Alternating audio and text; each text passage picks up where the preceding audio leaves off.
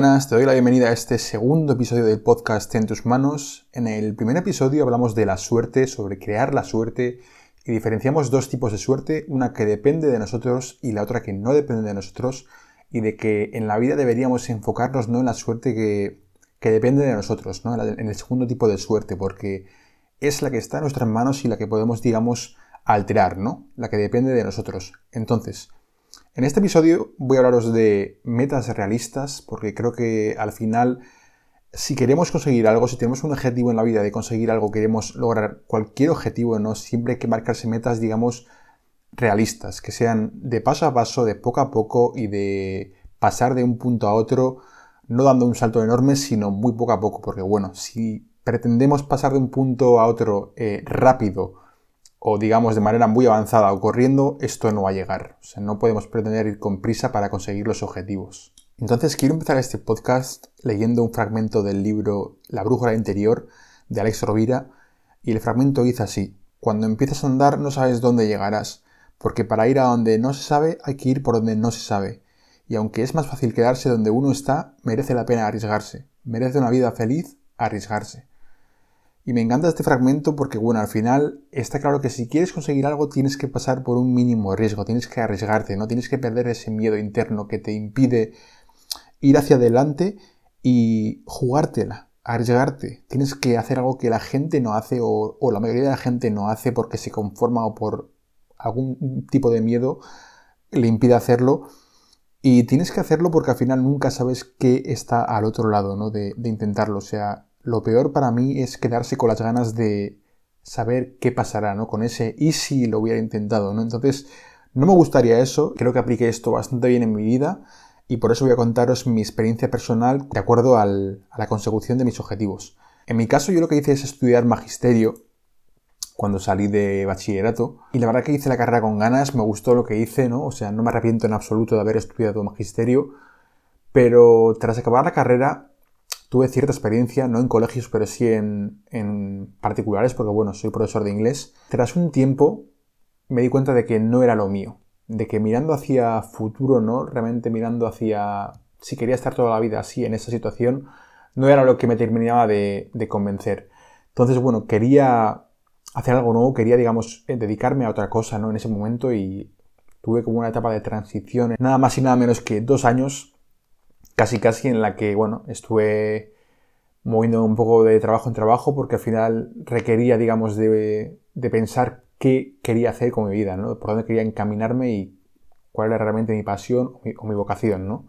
Sé que esto es súper complicado de adivinar y que mucha gente, pues, a lo mejor no sabe cuál es su vocación, ¿no? Y por eso, pues, se conforma estudiando algo y, y trabajando de ello, pero yo veía que era muy joven, que tenía 22 años y decía, joder, pues quiero dedicarme a otra cosa, no quiero hacer algo que me gusta. Y en ese momento me encantaba el mundo de la nutrición, de, del entreno de fuerza, del deporte y bueno, siempre me ha gustado este mundillo, ¿no? Pero nunca había entrado en mi mente el, dedicarme a ello, ¿no? El hacer algo para trabajar de ello.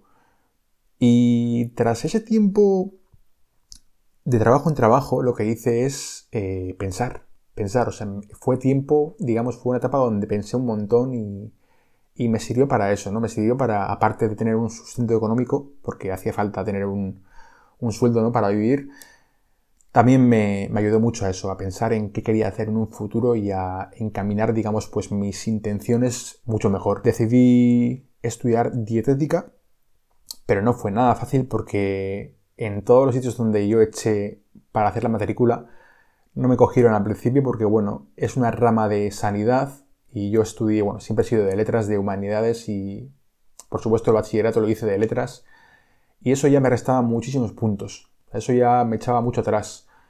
No por mí, sino por las escuelas, ¿no? Porque al final siempre cogen a gente que ha hecho una rama de sanidad o que, que está más ligada a esa rama, ¿no? Entonces, eso me echó un poco para atrás porque dije, joder, pues sí que es complicado, ¿no? Entrar y, y me bajonó un poquito. Pero bueno, por eso eché en varios sitios y nunca dejé de intentarlo. Y realmente el curso empezó en septiembre y a mí no me habían cogido.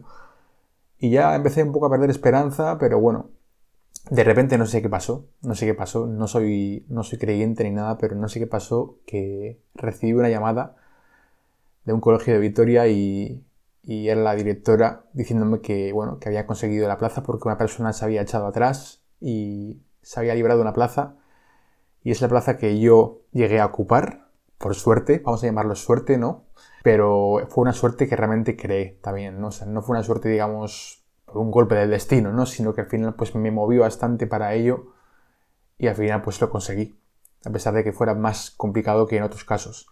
Entonces, ya os digo, hoy en día creo que es la mejor decisión que tomé, el hecho de encaminar mi vida hacia lo que quería hacer realmente y no conformarme ¿no? Con, lo que, con lo que había estudiado y estar toda la vida así, que no digo que esté mal, pero pasa que muchas veces somos conformistas, vemos que tenemos un trabajo para largo tiempo, que, que hemos estudiado una carrera que nos da un dinero, nos da un sustento económico y parece que, que no salimos de ahí, ¿no? Hemos entrado en nuestra zona de confort y, bueno, como podemos vivir tranquilamente, pues nada, nos dedicamos a ello. Pero muchas veces pasa que la gran mayoría de gente que ha estudiado quiere dedicarse a otra cosa. O sea, va al trabajo, digamos, pues desganada o triste o no realmente como le gustaría ir al trabajo, ¿no? Entonces, en ese momento lo más complicado es decir, mira, voy a dejar esto y voy a encaminar mi vida hacia, hacia donde quiero dedicarme, ¿no? Hacia lo que quiero hacer realmente, pero eso lo hace el 5% de la gente, el 3%, el 1% de la gente. Entonces ya os digo que creo que lo mío no fue un acto de valentía, ni mucho menos, sino que fue que yo tenía muy claro lo que quería hacer, tenía muy claro que no me veía como profesor en una escuela primaria en un futuro y no me arrepiento en absoluto de haber estudiado esa carrera, no me arrepiento en absoluto porque todo lo que he hecho en el pasado me ha enseñado y todo lo que hemos vivido nos hace ser lo que somos hoy en día, ¿no? Entonces creo que al final todas las vivencias son una lección en tu vida. Os digo que nunca es tarde para hacer un cambio. Esto es un mensaje, digamos, de motivación, de que tenéis que ir a por lo que queréis en la vida, porque todo el mundo, si se pone a indagar, a investigar un poco, se da cuenta de que tiene pasiones, de que tiene algo a lo que realmente le gustaría dedicarse. Algo que le nace de dentro y que lo haría con gusto, ¿no? Una pasión, una vocación, algo que te nace. Independientemente de la edad que tengas, te recomiendo que al menos intentes ir por ese camino. Tampoco tienes por qué dejar tu trabajo actual no tienes por qué dejarlo, pero si quieres dedicarte a otra cosa, empieza a hacer algo, empieza a tomar eh, tus riendas, ¿no? Empieza a dar pasos poco a poco, o sea, establecer metas realistas, ¿no? A ir poco a poco, no quieras pasar de un punto a otro en un día, en un año. Entonces, lo mío ha sido algo de dos años y pico, bueno, realmente de más tiempo. Me ha costado ese tiempo de transición, de darme cuenta de qué quería hacer, ¿no? Yendo de trabajo en trabajo y esos dos años de formación, ¿no? Del grado superior. Entonces, lo que os digo, si queréis hacer algo, dar pequeños pasos cada día, o sea, haz algo cada día que te acerque a lo que quieres ser o a lo que quieres dedicarte, ¿no? Porque creo que nunca es tarde, o sea, no estoy diciendo algo que sea imposible ni, ni palabras que son aire, ¿no? Creo que al final es algo que tiene mucho significado en nuestra vida y que al menos hay que intentarlo, o sea, nunca dejes de arriesgarte porque todo tiene su riesgo, ¿no? Pero al final, si no pasamos por ese camino, por ese obstáculo, nunca sabes qué tendrás en el otro lado, qué te espera, ¿no? ¿Qué vida te espera al otro lado? Entonces, nada, espero que te haya gustado este segundo episodio del podcast en tus manos. He intentado explicar mi caso como ejemplo, pero bueno, así como el mío habrá mil ejemplos, ni mucho menos me considero único ni nada, pero creo que es un buen ejemplo para, para que lo tengáis en cuenta, ¿no? Para poder intentar al menos encaminar vuestra vida hacia donde queréis encaminarla, ¿no? Luchar por vuestros sueños, aunque suene muy peliculero y muy de, muy de Mr. Wonderful, pero no quiero que tampoco penséis en esto. Quiero que al final intentéis hacer lo que os gusta, que cada día toméis un paso, hagáis algo que os acerque a eso, ¿no? Aunque sea entrar en internet y poneros a, a investigar en, en qué formación hay para lo que queréis hacer o lo que sea. Pero todo paso ya es un paso, o sea, el progreso, por pequeño que sea, sigue siendo progreso. Es mejor que quedarte tumbado sin hacer nada. Entonces, si te ha gustado este episodio, te animo a compartirlo, a enseñárselo a quien quieras, a quien creas que le puede servir de ayuda. Y nada, ha sido un placer hacer el episodio, un fuerte abrazo y nos vemos en el siguiente episodio.